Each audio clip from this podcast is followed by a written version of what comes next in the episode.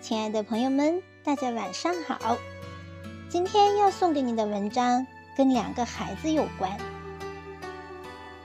题目是湖南男童坠楼案的罪魁祸首，不是那个八岁打三岁的孩子，而是他父母。作者王耳朵。前几天啊，湖南郴州。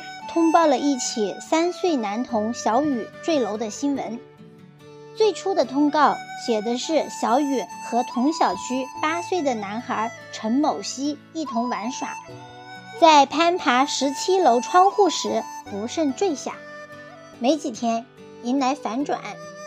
小雨在救治的过程中短暂苏醒，护士问他怎么掉下去的，他说他不是失足坠楼。而是被陈某熙推下去的。随后，小雨的妈妈在网上发布了千字长文，才让人知道小雨那天经历了怎样的恐怖。事发那天早晨，小雨奶奶像往常一样带着孙子出门遛弯儿。陈某熙看到小雨手上的泡泡机，想要玩，便询问可不可以。奶奶见这个小孩挺有礼貌。就答应了。两个孩子在此之前并不认识。玩了一会儿，陈某熙又问奶奶，可不可以带弟弟到旁边去玩一下，并且用手指了一下，示意就在不远的地方。小雨奶奶同意了，特意重复的叮嘱，不要走太远了啊。可是几分钟后，却发现两个人都不见了。奶奶赶紧在小区到处找人。并且打电话告诉了小雨妈妈。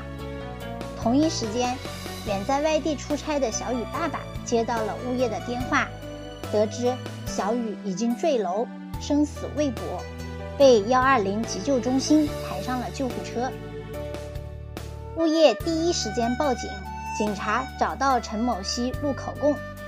他说：“弟弟是从二楼自己掉下去的。”并且带警察去指认二楼的现场。来到二楼，大家看见窗台高一百二十厘米，三岁的小雨只有九十厘米，料想他应该是很难爬上去的。当天下午，从医院回来的小雨妈妈又去找了陈某熙，了解事情的经过，问他：“你怎么没有拖着弟弟啊？”他说：“弟弟太重了，我拖不住啊。”我手太滑了，拖不住。这一次再去现场时，发现二楼的窗台多了一个凳子。上午警察在的时候，这条凳子是没有的。陈某熙指着凳子说：“弟弟就是踩在那条凳子上爬上窗台的。”了解完情况，所有人都觉得是小孩子不小心意外坠楼。直到晚上。三段监控视频的曝光，才让无数人脊背发凉。第一段是小区的道路监控，拍到小雨曾经在五楼出现过，而医院诊断他肺挫伤、闭合性气胸、纵隔气肿，全身多处软组织挫伤，左肩肩颈与肱骨骨折。牙龈断裂等浑身重伤，至今还没有脱离生命危险。而且小雨跌落的位置距离墙壁有两米多远。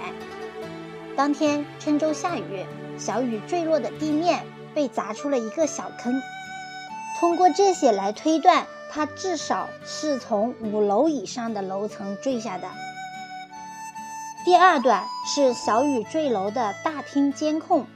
拍到陈某熙不止一次的对他进行摔打踩踹，八岁殴打三岁，小雨无力还手，多次爬起来又跌坐在地上，挨着拳打脚踢，被哭喊声惊动，一位保洁大叔赶过去拉开两人，陈某熙停止殴打，小雨拉着保洁的手想离开这里，然而陈某熙强行从背后。环抱着小雨，把她拽进了电梯。第三段是电梯内部监控，当时轿厢里面有一个女业主，小雨拉着她的手，哭着说要找奶奶，陈某熙却说奶奶有事去了，他是我弟弟，我带他回家。电梯升到二十三楼，开了门，陈某希强行把小雨抱出电梯。四分钟以后，他又进入电梯。小雨多次想跟着进电梯下到一楼找奶奶，却一次又一次被陈某希阻止。期间，他还差点被电梯夹住。最终，陈某希一个人乘坐电梯离开了二十三楼。他下到十九楼，出去了两分钟，又从十九楼下到一楼，随后又返回二十三楼找到小雨。最后一段监控是他孤身一人出现在十七楼电梯门口，乘坐电梯下了楼，不再有小雨的身影。从二十三楼到十七楼中间没有他乘坐电梯的监控，说明这六层楼他走的是楼梯间。期间他对小雨做了什么，没有人知道。看完这些监控，小雨妈妈很震惊。她去物业和陈某希的学校了解情况，发现他不止一次有过撒谎和偷窃的行为，被偷的业主还报过警。学校说他喜欢惹事儿，经常和同学起冲突，曾经劝家长带孩子去做心理咨询。陈某希的父母带他去做过智力评估，却没有把孩子智力落后的评估结果告诉学校，一直瞒着，还是老师询问心理咨询师后才知道的。小雨妈妈质问陈家的父母：“孩子这样的情况，为什么不严加看管？”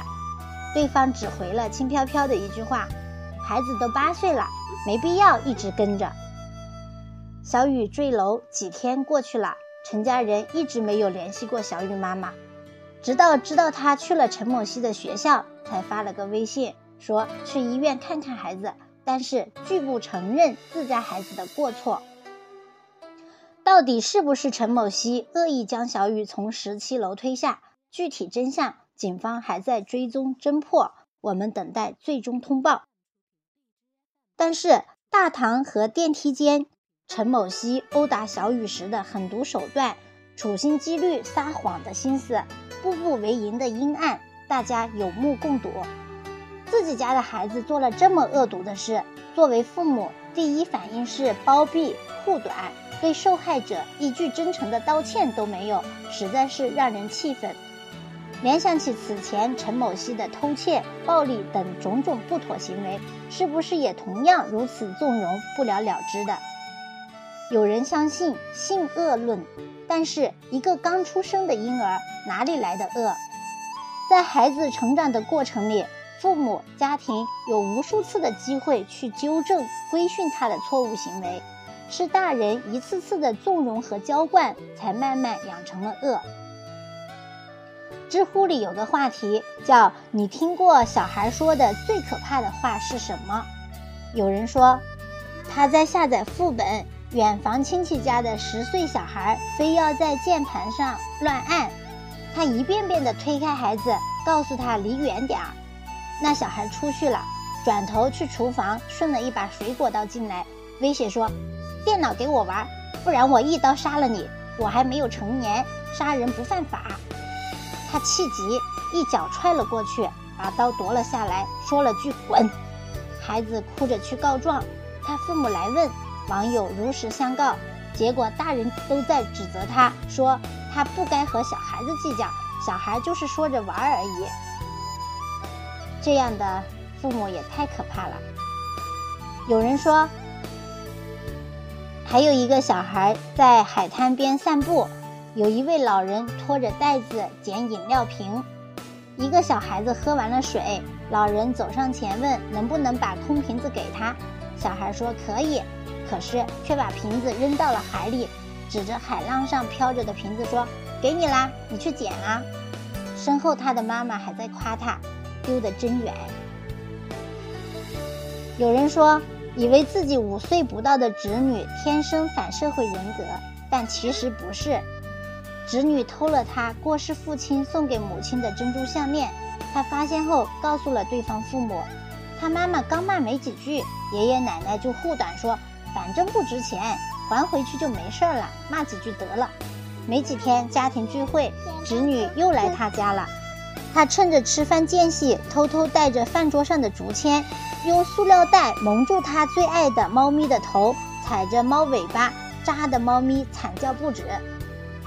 救了猫以后，他强忍着怒气，看着他奶奶把孩子搂进怀里供着哄着。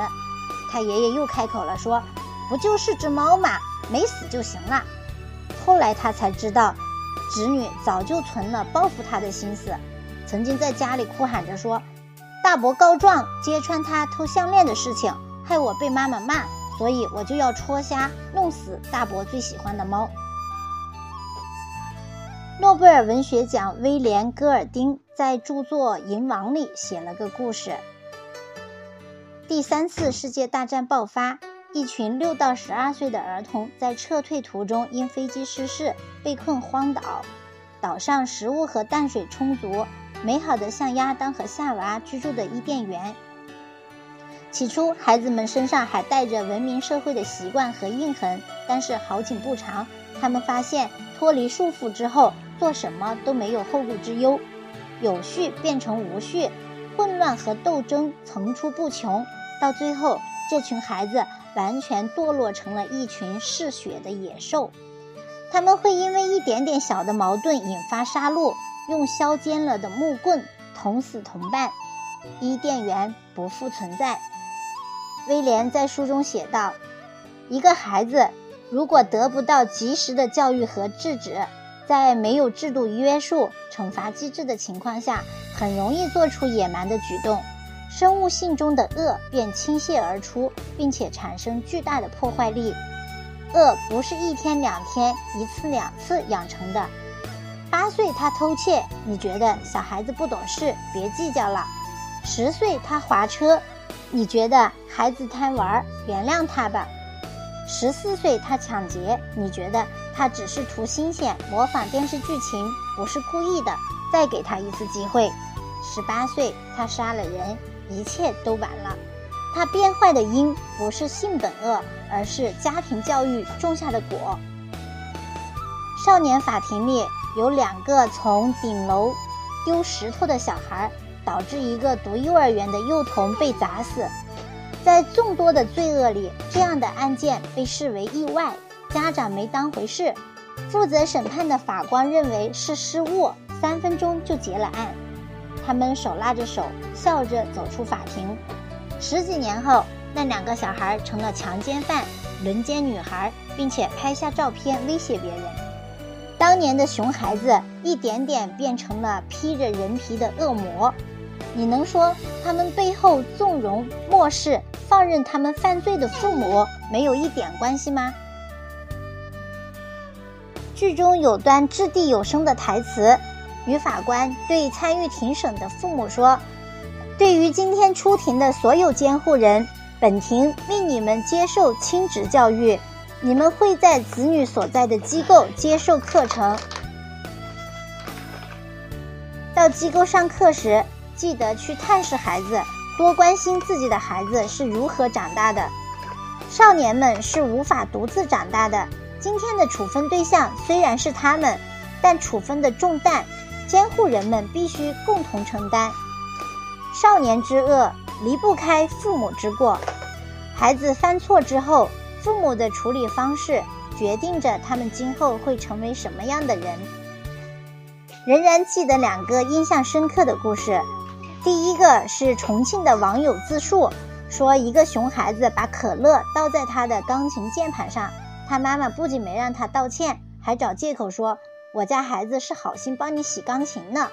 于是网友压制住内心的怒火，狠狠夸了一番熊孩子。被表扬的熊孩子很高兴，没几天在商场一家琴行里用可乐洗了一架六十多万的三角钢琴。另一个发生在衢州，一家书店的店员在开门营业时，发现门缝里被塞了四十块钱和一张纸条，上边写着：“我教子无方，儿子在你店里偷了四本画画书，本应本人带着儿子来道歉，但是贵店门没开，钱我给你放在里面，对不起。”一对比，高下立判。刚来的这个世界时，孩子之间并没有不同，区别他们的原因是教育。小孩子都是看着父母的背影长大的，大人的行为是小孩的示范。他们有缺点不可怕，可怕的是作为孩子的领路人，你缺乏正确的教育观念和教子方法。有些规矩该立要立，有些棍棒该打要打。好，今天的文章就到这里啦，感谢你的聆听，也感谢作者王耳朵撰写的警示录。当孩子出错的时候，一定要及时管教，否则就成了后顾之忧。